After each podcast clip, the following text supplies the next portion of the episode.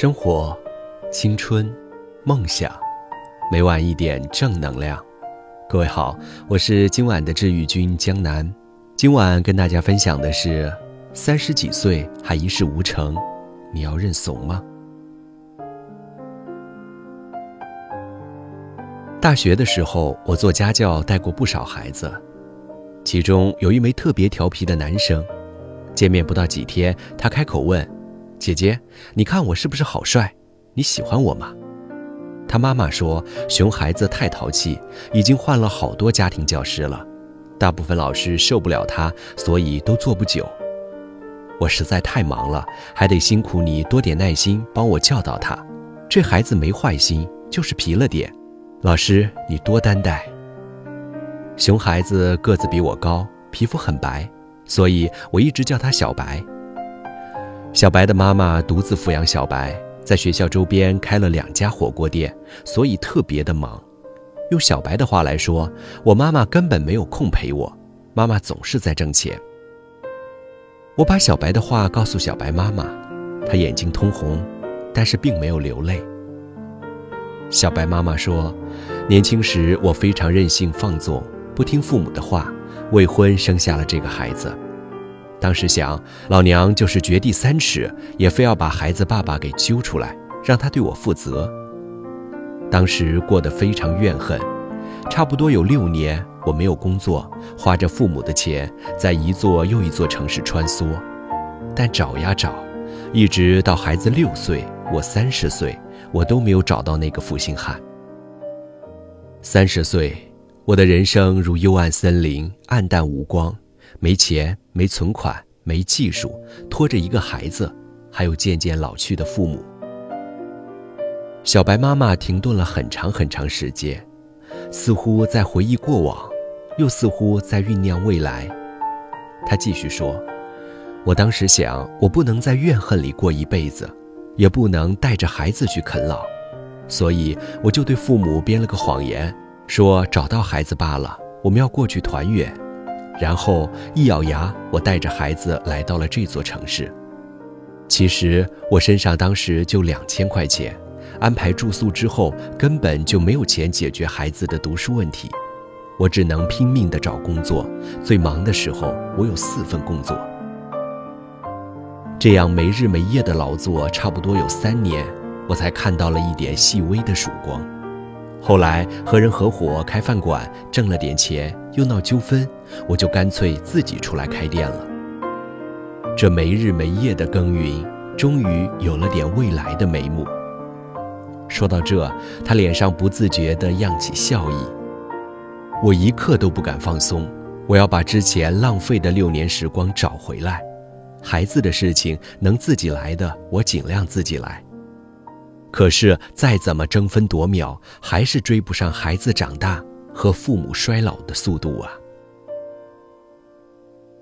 想起史铁生的一句话：“三十岁，我的第一篇小说发表了，父母却已不在人世。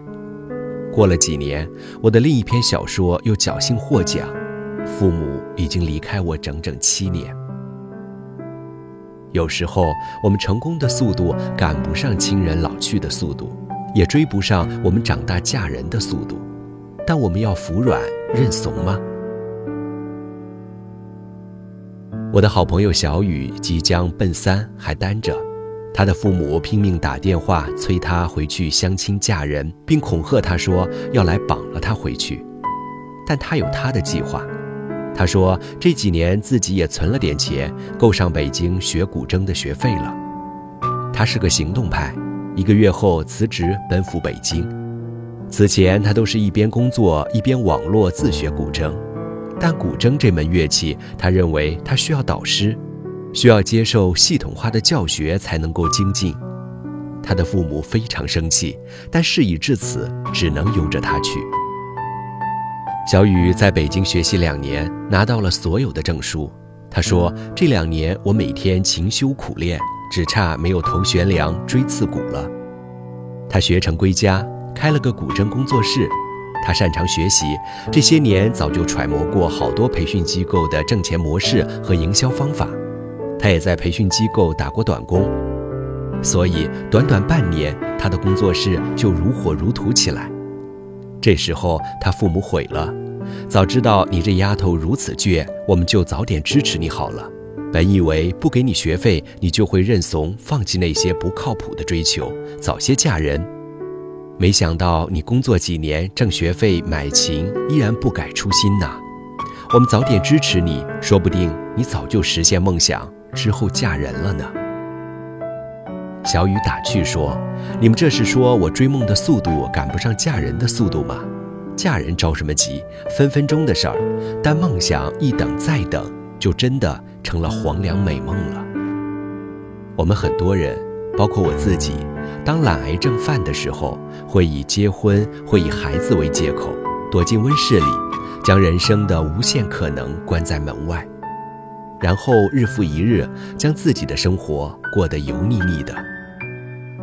虽然我们也不甘心，也不满意，想踮着脚去看世界，却没有勇气；想改变，却又不知道该从何改变，总觉得力不从心。不要一言不合就觉得自己没天赋、没希望，更不要一言不合就给自己打零分、妄自菲薄。首先，你要将自己从舒适区拔出来，这需要高度自律。比如说，冬日里的早起，每当闹钟响，我们会习惯性的把它关掉，继续睡，因为被子里面真的好温暖，而被子外面寒气逼人。人会条件反射贪图这个舒适区，继续赖床，往往睡到日上三竿。但自律性强的人，早已起床读了半本书。写了一篇文章。第二，过滤掉生活中的一地鸡毛带来的负面情绪。我的实践经验是，与其长久地沉浸在负面情绪里，不如及时消化它。比如带娃的焦头烂额，比如被编辑拒稿，我会转移注意力，让自己认识到这是通往理想的必经之路，然后用开放的心态去释放它。我尽量不让自己把时间浪费在负面情绪里，减少纠结犹豫的时间，及时以清零的心态开始另一波奋斗。第三，行动，行动，马上行动，用目标和执行计划拆解自己的理想。人生过着过着就容易随大流，因为下坡路轻松好走，但是我们认怂，我们被生活磨去棱角。慢慢的，我们就会变成我们自己曾经讨厌的那种人。说到底，技巧之类的都是可以随着岁月流逝与日俱增的，但心态却是根本。修炼心理，克服惰性，多给自己机会，学会适当的丢人，才会让人生的困局迎刃而解。